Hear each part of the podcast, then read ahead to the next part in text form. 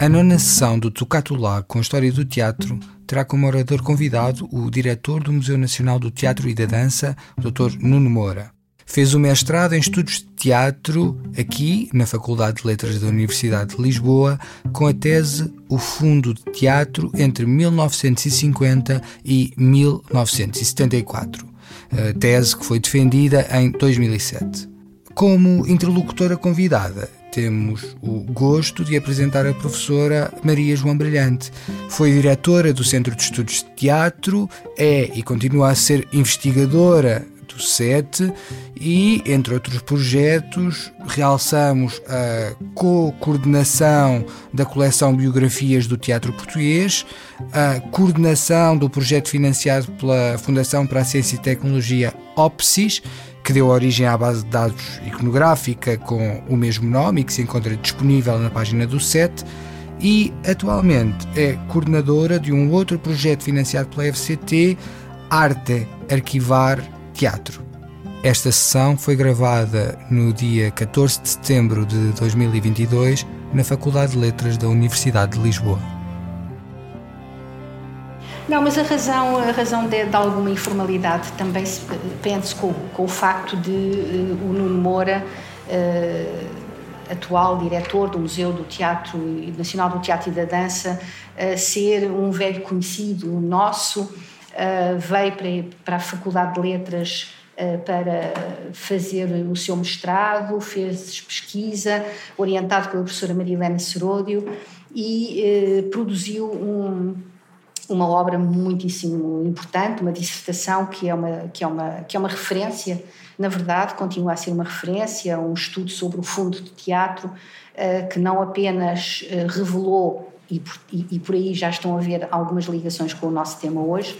Uh, por um lado, revelou uma documentação desconhecida que existia e existe no Arquivo Nacional da Torre do Tombo e que permitia conhecer essa, essa iniciativa de, do, do Estado Novo que, em certa medida, ajuda a compreender, ajudou, ajudou-nos a compreender uh, o, o, o, funcionamento da, uh, da relação entre o Estado e o, e o, teatro, algumas companhias de teatro e alguns, uh, sobretudo, intelectuais que agiam no, no campo do teatro, mas ajuda-nos também a compreender ainda hoje muito do que vamos vivendo, do que herdamos e do que foi sendo transformado, mesmo depois de 1974. Portanto, é, é, de facto uma obra de referência.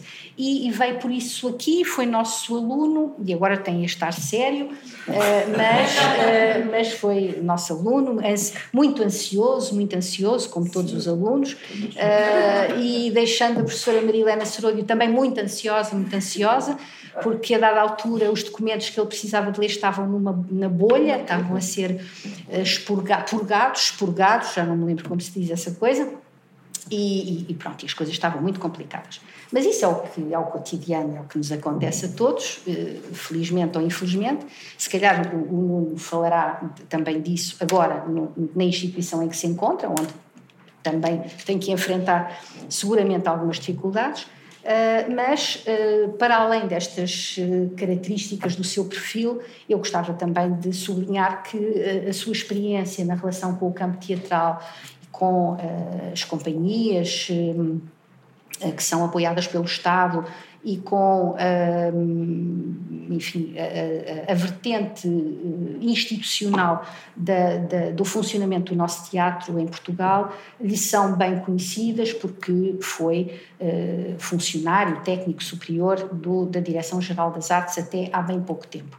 Eh, desenvolvendo inclusivamente um trabalho de uh, divulgação, uh, apresentação, representação, melhor dizendo, do, do nosso teatro e da Direção-Geral das Artes junto de instituições internacionais, ainda nos encontramos algumas vezes, e, portanto, dando a conhecer aquilo que é a realidade do teatro em Portugal.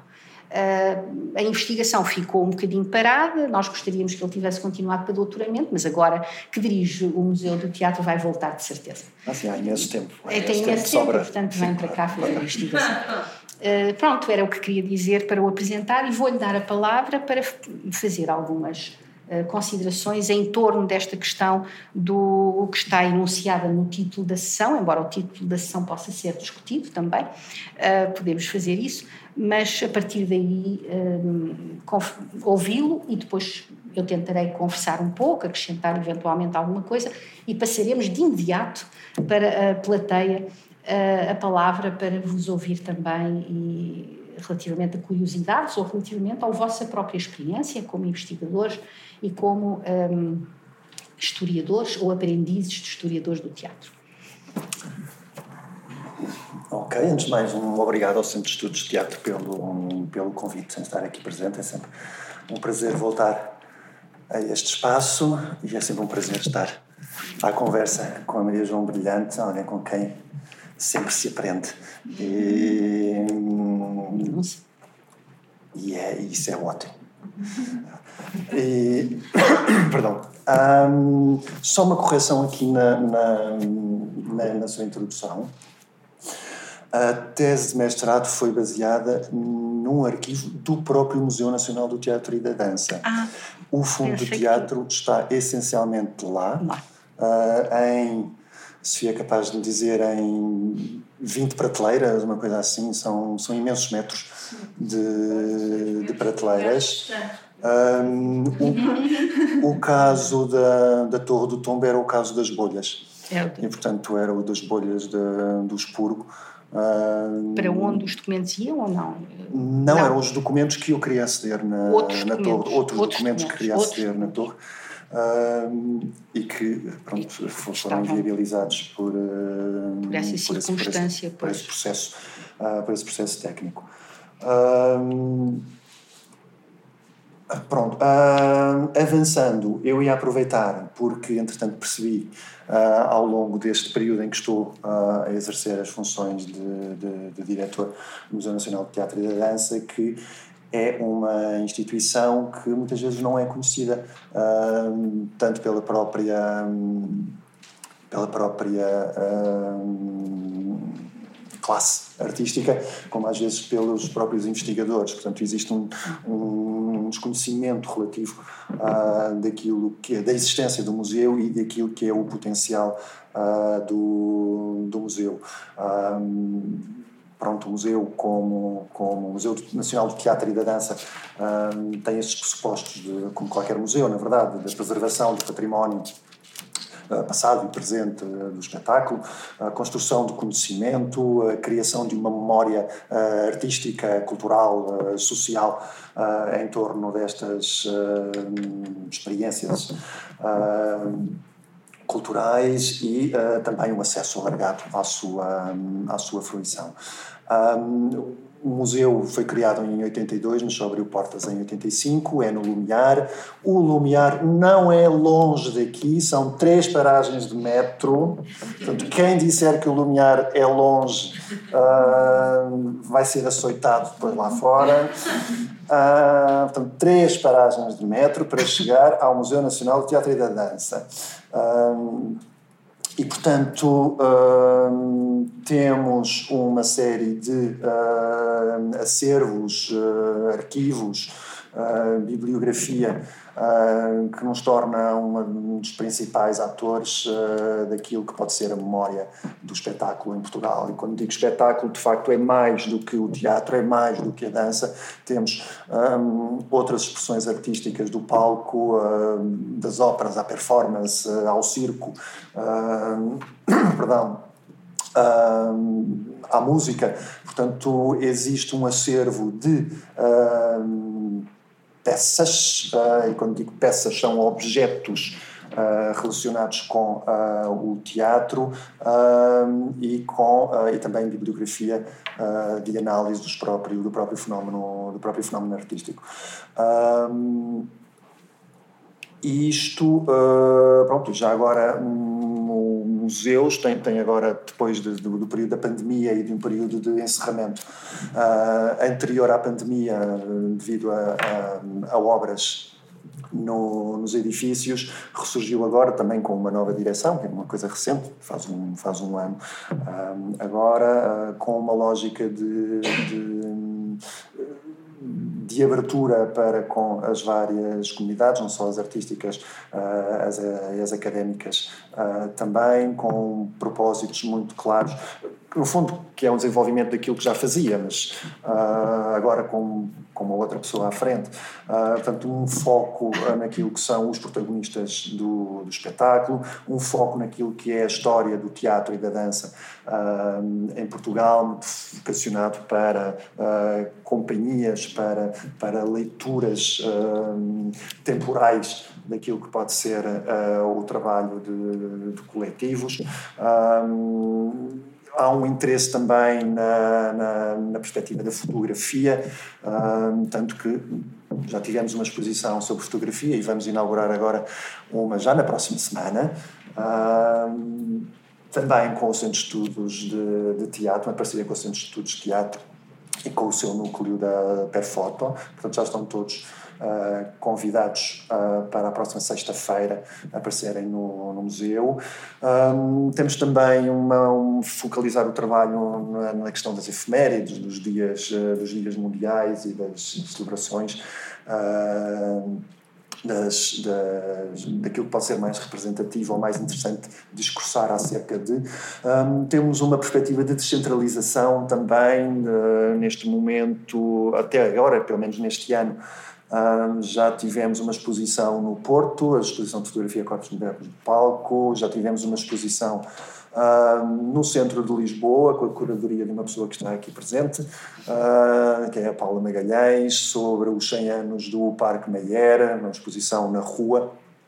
Já tivemos uma exposição Uh, em coprodução com o São Luís, o Teatro Municipal, em torno da, da história do São Luís no, próprio, no próprio edifício do, do São Luís. Portanto, esta questão da descentralização é não só abrir o, o museu ao, ao país e à comunidade, mas também trazer as histórias de outros pontos do país a, a Lisboa e nós quisemos, eu quis, eh, que uma das primeiras exposições que fosse feita fosse em torno do Teatro Experimental do Porto, Uh, alguém que também fez a curadoria também está aqui presente. E, uh, ou seja, trazer essas histórias que estão mais afastadas do, da capital uh, para serem partilhadas com uh, com, com, com, toda a população e para serem contadas neste contexto institucional. Um, e depois também uma vontade de trabalhar uh, com outras áreas de, do conhecimento que não sejam só uh, as questões artísticas e, portanto, temos interesse nesse, nesse cruzamento disciplinar. E, portanto, fazemos isto como? Fazemos isto através de exposições, exposições temporárias. Temos uma exposição permanente neste momento, diz que vai sair quando entrar uma outra exposição no final deste ano em torno do Gil Vicente, a maior exposição sobre o Gil Vicente jamais feita em Portugal. É uma coprodução com o Museu Nacional de Teatro de Espanha. Uh, neste momento a exposição está em Almagro, Espanha, uh, e virá a Portugal. Gil Vicente é um, autor uh, bilingue, portanto, e que através dele nós conseguimos falar quase toda a história do teatro em Portugal, uh, não só porque ele foi do, o pai, entre aspas, sabemos bem que não, é, que não foi o primeiro uh, autor ou homem de teatro em Portugal, mas é aquele mais representativo, uh, mas porque depois quase todas as companhias uh, fizeram Gil Vicente num ponto ou no outro. Quer dizer, temos, uh, obviamente, umas Rei Colasso, mas também temos um Teatro Praga. Uh, portanto, todos eles já tocaram em, em Gil Vicente. Portanto, consegue-se também contar a história do teatro em Portugal através de, do trabalho dele, ou seja, das, das formas de apropriação uh, que foram feitas em torno, em torno dele. E é uma exposição com curadoria dupla, espanhola e portuguesa. Do lado espanhol é do, do Herta Calvi, do lado português é o José Camões, portanto, alguém que também uh, todos conhecemos aqui nesta, nesta sala.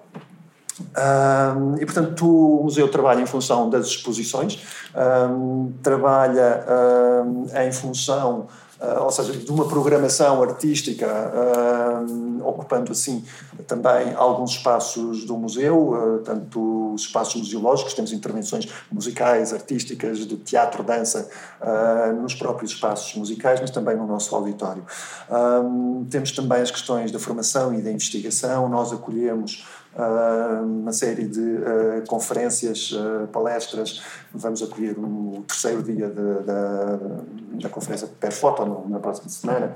Já o fizemos para cenografia e figurinos em parceria com a Universidade de Lisboa. Já fizemos também a Summer School da, da Universidade Católica. Já fizemos a apresentação de trabalhos intermediários de investigação, por exemplo, da Ana Dinger com uh, o espólio da, da Margarida de Abreu.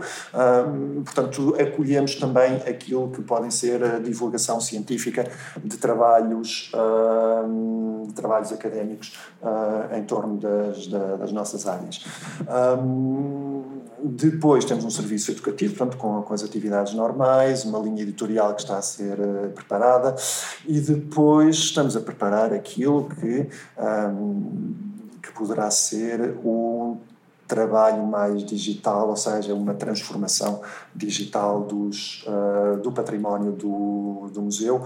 Um, estamos a fazer isso em várias vertentes, há umas linhas de trabalho com uh, entidades uh, académicas, o projeto RIC, mas também uh, um projeto do próprio Ministério, da própria Direção-Geral do Património Cultural, uh, com aquilo que é o PRR digital, Digitalizações. E, portanto, vamos trabalhar a digitalização do nosso património, não do património bibliográfico, mas todo o outro património, todo o outro acervo ligado àquilo que é a outro tipo de materialidade uh, que nós temos no museu. E, portanto, uh, temos coisas desde a segunda metade do século XIX até, até hoje, até ontem quase. e, é, e isto é um processo contínuo de arrecadação, que é uma das nossas funções, não é? Esta criar esta coleção, eh, eh, esta recolha, depois eh, preservar, tratar e depois disseminar ou disponibilizar e disseminar o conhecimento em torno, em torno delas. não sei quantos de vocês aqui, mas eu, a minha tese de mestrado foi feita com base nos materiais do próprio museu e creio que muitos de vocês também terão passado por, por lá. e aquilo que é conhecido nas bases de dados, que são aquilo que é o mais operacional para se descobrir o que é que o museu tem, uh, não revelam ainda tudo o que o museu tem. Uh, e, portanto, existem ainda espaços, nós sabemos o que existe, mas não temos ainda o conhecimento aprofundado do que existe, é, é todo um trabalho em curso que também depende de, de, dos investigadores que por lá passam, que ajudam a essa sistematização da informação. Foi o que eu fiz também com o Fundo Teatro, Uh, não era um, era um arquivo que não estava tratado, que depois uh, de mim já se sabe o que, é que, o que é que existe lá. E, portanto, essa contribuição também dos investigadores, ou seja, essa participação dos investigadores uh, também é importante para, para o museu, para um conhecimento cada vez maior daquilo que temos. E, portanto, considero que o museu é uma pequena caixa de surpresas e, portanto, no fundo é só começar a a desatar os laços para, para descobrir também toda uma riqueza que, um, que existe um, por lá. Portanto, estão todos convidados a aparecer lá, estão todos convidados a ver o roteiro do museu. É um roteiro antigo, é um roteiro de 2015, ainda antes da transformação do museu entre Museu Nacional do, Teatro, Teatro para Museu Nacional do Teatro e da Dança, que ocorreu em 2015. Mas uh, se lerem este roteiro, perceberão logo uma série de uh, acervos uh, que existem de Doadores. Eh, de doadores, e portanto há aqui. Isto é um name dropping. Eu podia estar aqui a abrir isto e era assim, uma lista infindável de, de, de pessoas de quem nós temos uh, arquivos, temos material que pode ser uh, abordado. Portanto, esta pode ser uma primeira aproximação àquilo que é uh, o acervo do, do museu, mas depois há mais, porque isto é de 2015 e a partir daí nós temos aquilo que se pode considerar eu fiz isto há uns meses, eh, tínhamos uma, uma média quase de eh, uma incorporação ou uma doação por semana. Uh, portanto, há de facto uma, uma rapidez de, de, de, de doações. Uh, não conseguimos dar conta logo de imediato, mas sabendo que existe, havendo o interesse de algum investigador nesse tipo de documentação, nós disponibilizamos uh, logo após as coisas estarem tratadas tecnicamente ao nível, por exemplo, do expurgo, um, dessas questões uh, que uh, preservam tanto os materiais como os investigadores, mas, portanto, temos entradas consecutivas, mas que damos à disposição, ou colocamos à disposição dos investigadores assim que uh, nos for possível. Portanto, é uma dinâmica muito rápida, mesmo que ainda não estejam completamente tratados, nós uh, disponibilizamos à, à, população interessada. Um, e pronto, acho que assim como a apresentação uh, pode, pode funcionar, depois dúvidas estejam à vontade para colocar. Muito bem, Pronto, muito obrigada. Isto é, assim, é uma panorâmica Muito do, obrigada. Eu penso que já há matéria para, para falarmos um pouco e desdobrarmos aquilo que foi a apresentação do, Uh, enfim, do, do, do arquivo uh, e do espólio uh, que não que compreende como o roteiro muito bem explica, muito bem nos diz, compreende uma grande diversidade de materiais um, e, e podemos já explorar algumas questões. Eu, como, como a conversa uh, é também sobre o, uh,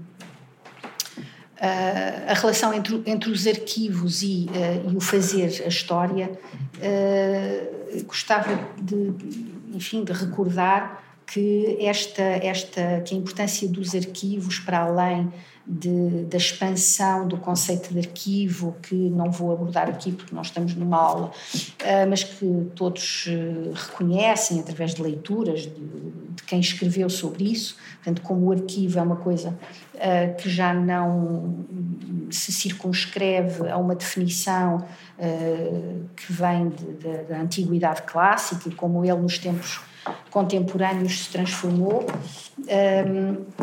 mas esta, esta questão do arquivo e dos arquivos uh, começou a ser uh, discutida, falada uh, pelos historiadores, essencialmente. Um, poderia dizer vários nomes, mas há dois bastante importantes: um é o Roger Chartier e o outro, o Robert Darnton, o americano. Trabalharam, aliás, bastante em conjunto, mas outros historiadores dessa geração que é a geração já posterior aos grandes vultos da, da, da nova historiografia dos anos 30, 40, eh, eles eh, começaram a escrever acerca da necessidade de regressar aos arquivos. Parecia que a história e o fazer da história, a escrita da história, se tinha uh, afastado do, do, dos arquivos e tinha até alguma relutância em uh, ir vasculhar no arquivo, como se o, o, arquivo já não tivesse nada a dizer ao historiador. E, e de facto foram eles que voltaram a falar da, da necessidade de não dar os arquivos como conhecidos, mas de voltar a eles.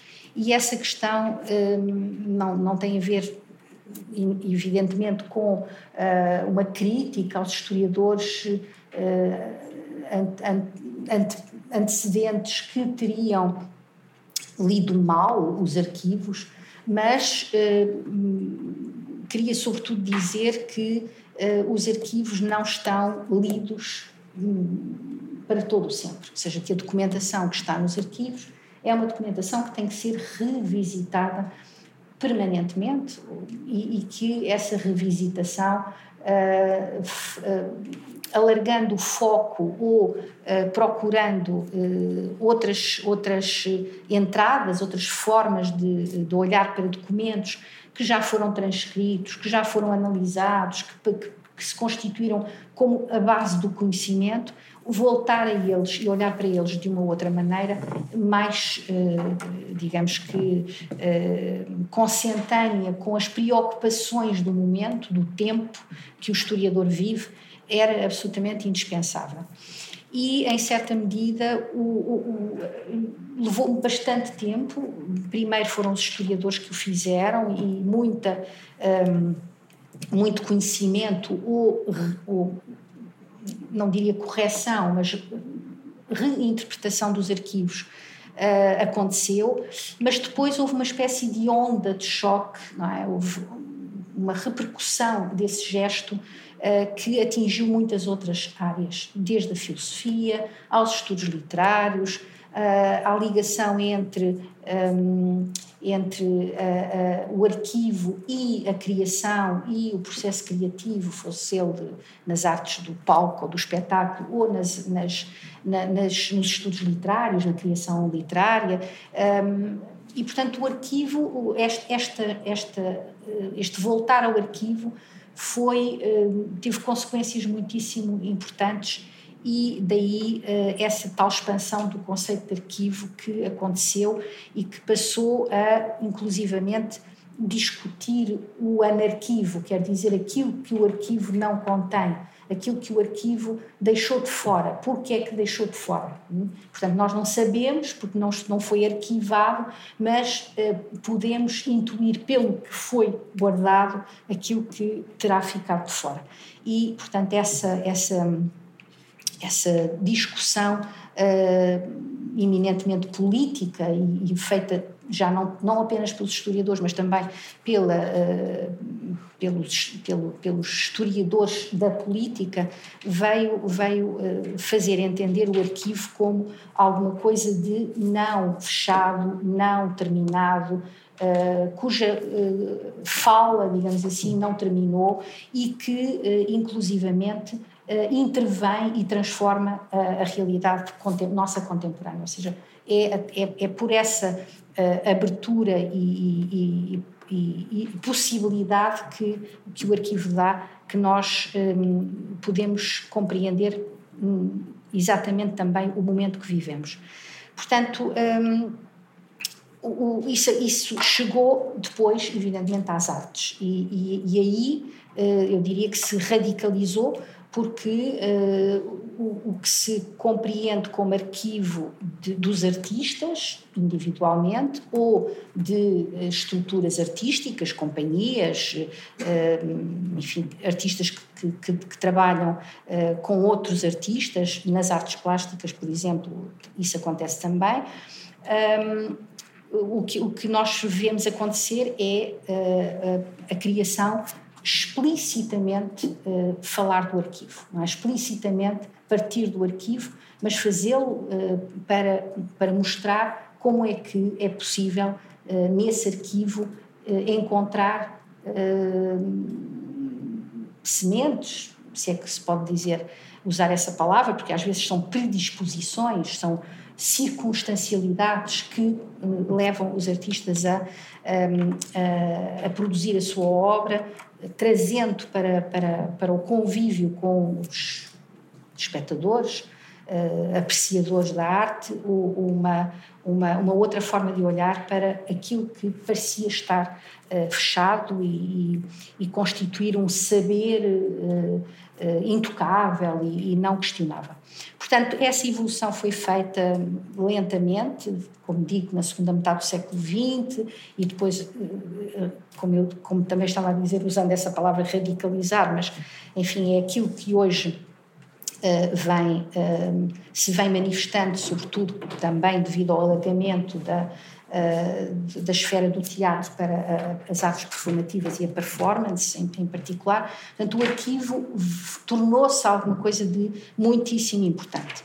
E depois há as circunstâncias que advêm de algo que o, que o, que o Nuno Moura dizia nesta parte final da sua intervenção, a propósito do ritmo de, eh, de recepção e de incorporação de espólios eh, que em alguns casos não são arquivos ainda, são espólios de documentos, uh, noutros casos sim, quem os detinha organizou-os, portanto o arquivo propõe uma organização, propõe uma classificação, em alguns casos são espólios e esses espólios podem ser um, tratados, portanto conservados, tratados e descritos de maneira a uh, tornarem-se acessíveis e disponíveis.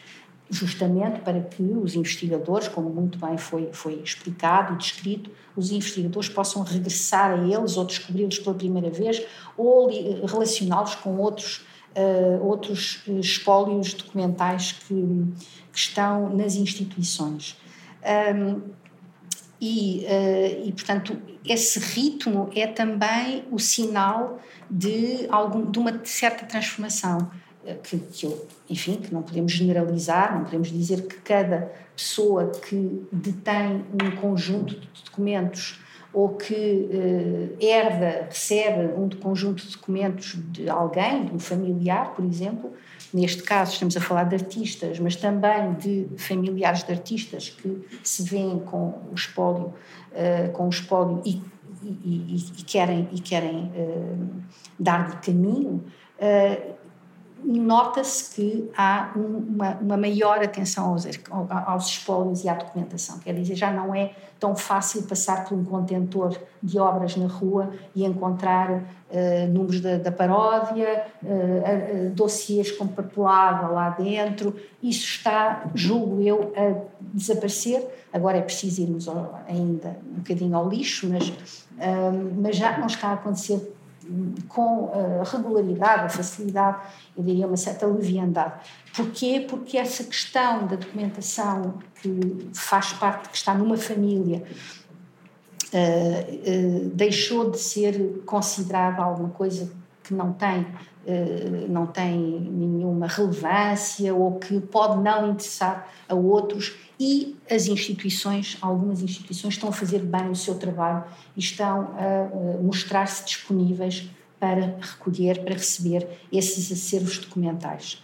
Uh, e, e, tudo mais, quando digo acervos documentais, não são só em, em, em papel, mas objetos, uh, adereços, enfim, o, o que for. Um, e, e, portanto ah, estamos nessa estamos no final de uma de uma de um, estamos no início de um tempo novo espero eu e acho que sim mas também no final de uma geração que um, que tinha uh, também regressando ao que o Nuno Moura disse logo no início que não tinha nas instituições uh, uma grande confiança ou, ou não, nem, nem, nem pensava sequer que poderia ter eh, como ter na instituição o receptor de documentos, eh, toda a espécie de, de materiais, portanto estamos a falar de materialidade e, e essa é uma das vertentes, se calhar, desta nossa conversa, porque depois há outra vertente que é da imaterialidade, eh, das artes eh, do palco, das artes do espetáculo, mas não tinham essa percepção e, e portanto, consideravam que uh, guardavam para si uh, esses, essa documentação, mas não, não vislumbravam o, o, o, contributo que poderia ter a institucionalização, a patrimonialização desses, dessa documentação que, que fazia parte da sua vida e que que, que, que, era sua, não é? E a questão também da, da, da, propriedade é muito importante aí para conversarmos, mas não vai dar tempo, vamos já calar, vocês já, já estão a achar que lá, vai, lá está ela, mas há uma outra vertente ainda, que é aquela que me tem ocupado mais recentemente, e que é a de, a, da propriedade eh, sobre acervos documentais mais ou menos uh, tratados como arquivos, que, estão na, que, decorrem das atividades das próprias estruturas, das próprias companhias. E essas, isso pertence-lhes enquanto essas, pelo menos enquanto essas estruturas uh, existirem e enquanto os arquivos forem parte da vida, da atividade teatral dessas, uh, dessas estruturas ou companhias.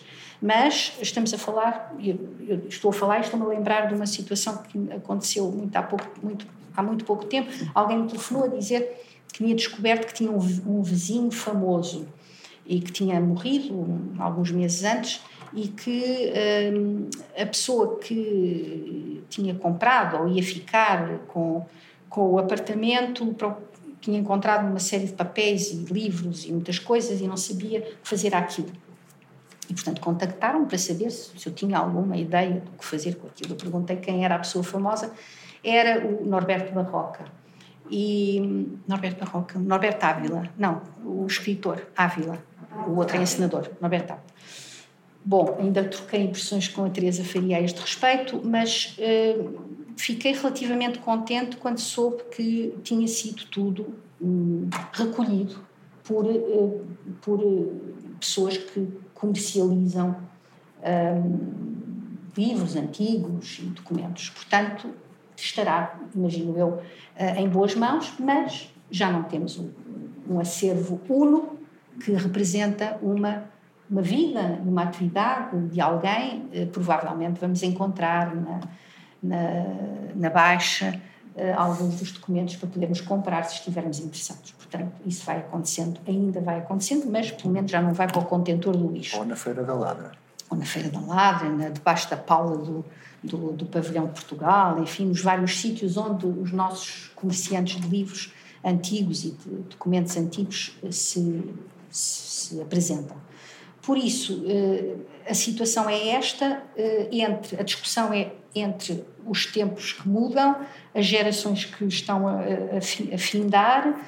Um, hoje morreu mais uma senhora, a Irene Papas, uh, e vão morrendo e vão, e vão deixando, e, uh, e, e, ao mesmo tempo, uh, enfim, o entusiasmo que tenho ao ver que o Museu do Teatro recebe, o Centro de Estudos de Teatro recebe, uh, este conjunto, estes acervos normalmente desorganizados.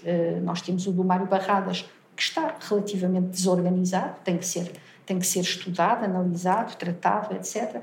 E, um, ao contrário do da cornucópia, estou a falar destes que temos cá e que conhecemos, que está totalmente organizado, embora não uh, tratado do ponto de vista arquivístico, seja seguindo as normas das ciências, uh, da, da, da, documentação que, que, enfim, também têm que ser seguidas para que se possam, toda esta documentação possa transformar-se em conhecimento comum, é? ficar na, na, posse de todos nós, desde Portugal ao Brasil, à, à, Índia, onde for, onde alguém se interessar por estes arquivos. Portanto, esse trabalho é importante. Mas depois, evidentemente, quando se trata de acervos uh, que dizem respeito ao trabalho artístico de uma estrutura ou de uma, ou de uma companhia, uh, há outros cuidados a ter e eu não, não, não vou, se calhar, desenvolvê-los. Uh, vou fazer uma primeira passagem para a plateia e poderei depois voltar a algumas questões que tínhamos alinhado. Uma delas tinha a ver com a questão da materialidade e imaterialidade, que é muito específica, digamos assim, de, dos arquivos de teatro ou dos arquivos de artes performativas. A relação, de, a relação com, com, os, com, os, com o arquivo do, do museu, neste caso o Museu do Teatro e da Dança, ou com eh, qualquer eh, arquivo, é mais tem uma tradição e tem, e tem uma, uma, de facto uma regularidade não, não, não constitui espanto nenhum para, para os historiadores ou, ou aprendizes de historiadores. A questão só se coloca em relação aos artistas. E, e, e, e os artistas uh, não, não veem nos seus próprios arquivos, ou não viam até há pouco tempo nos seus próprios arquivos, uh, o centro da sua atividade. É? Portanto, o arquivo não era. não era não fazia parte da sua da construção da sua identidade até artística e, portanto, o arquivo era instrumental, no sentido mais imediato, ajudava a resolver alguns problemas, muitas vezes eh, administrativos e dessa ordem. E era uh, uma memória que nem sempre uh, se ativava. Mas, eu, mas, como todos sabemos aqui, isso está em franca transformação. E, e portanto, eu acho que ainda não chegou ao, aos museus mas já chegou uh, a companhias mais. Um, ou que fazem, ou, ou, que têm de facto acervos absolutamente extraordinários, como é o caso do TEP, uh, e há outras companhias mais recentes, como a Comuna, por exemplo, que eu também vi uh, ainda bastante desarrumado o, o, o acervo documental da, da Comuna, e, e, e penso que é, está a tornar-se mais interessante continuar a centrar a, a, a, atividade na criação artística, teatral, mas uh, a, a, ter consciência da existência de, de, de facto, uma memória que pode, como eu dizia no início, que pode ser ativada, expandida, alargada, etc. Uh, vimos isso no espetáculo da Sara Barros Leitão a propósito do, a partir do TEP, uh, nas criações da Joana Craveiro, que tem o seu próprio arquivo e trabalha a partir dele, mas podíamos uh, dar muitos outros exemplos e até alguns exemplos de um, encenadores, artistas que são que nós associamos mais a, a, modelos mais tradicionais do, do, teatro e até não um, não fazendo muito, não dando muito a conhecer uh, essa realidade da, da, da, documentação que vão, que vão acumulando, que vão organizando, que vão produzindo a partir da sua própria criação. Uh, mas que, uh, de uma maneira ou de outra, começamos a, a compreender, a ver também nós em busca disso, não é? Uh, começamos a ver aparecer nas suas próprias criações. Uh, todos os mais velhinhos que aqui estão sabem como a cornucópia uh, utilizava e reutilizava os seus figurinos e até não, os, não apenas os seus, até de alguns de nós que aqui estão que tiveram alguma participação no teatro e portanto como isso era era era já uma, um, um gesto fazia parte da, do gesto artístico Uh, mas a verdade é que, e voltando ao tema da nossa conversa hoje, a verdade é que uh, os artistas criam a partir de arquivos, seus ou de outros, um, mas não fazem, não fazem história do teatro, não, é? não, estão envolvidos no gesto de fazer a história do teatro, estão envolvidos no, no processo de produzir material, uh, memória, em várias dimensões e, e, e, e suportes da, eh, da sua atividade artística. E, portanto, não nos vamos pedir, ou não, não pedimos, a não ser quando eles escolhem fazê-lo, um, que façam um traba o trabalho que uh, compete aos historiadores, ou para, os, para o qual os historiadores são, são preparados. E o, o que é cada vez mais interessante é que, por via dessa Uh, novo entendimento, ou um entendimento mais alargado do que é um arquivo, os artistas e os, os, historiadores se encontrem. E isso é que pode ser mais interessante e, é, e são passos que vão sendo dados e que, e que precisam de ser dados. Porque uh, os artistas, as estruturas, as companhias não olham para os seus acervos como olha o historiador. E isso pode ser muito curioso interrogar, penso que, que é, um, é um caminho engraçado de, de traçar, que é perceber, mutuamente perceberem o que é que, eh, quais são os olhares que recaem sobre, eh, pelo menos, a dimensão material, porque é nesse, é nesse encontro de olhares que vai aparecer aquilo que já falei várias vezes, que é a dimensão imaterial do, do arquivo.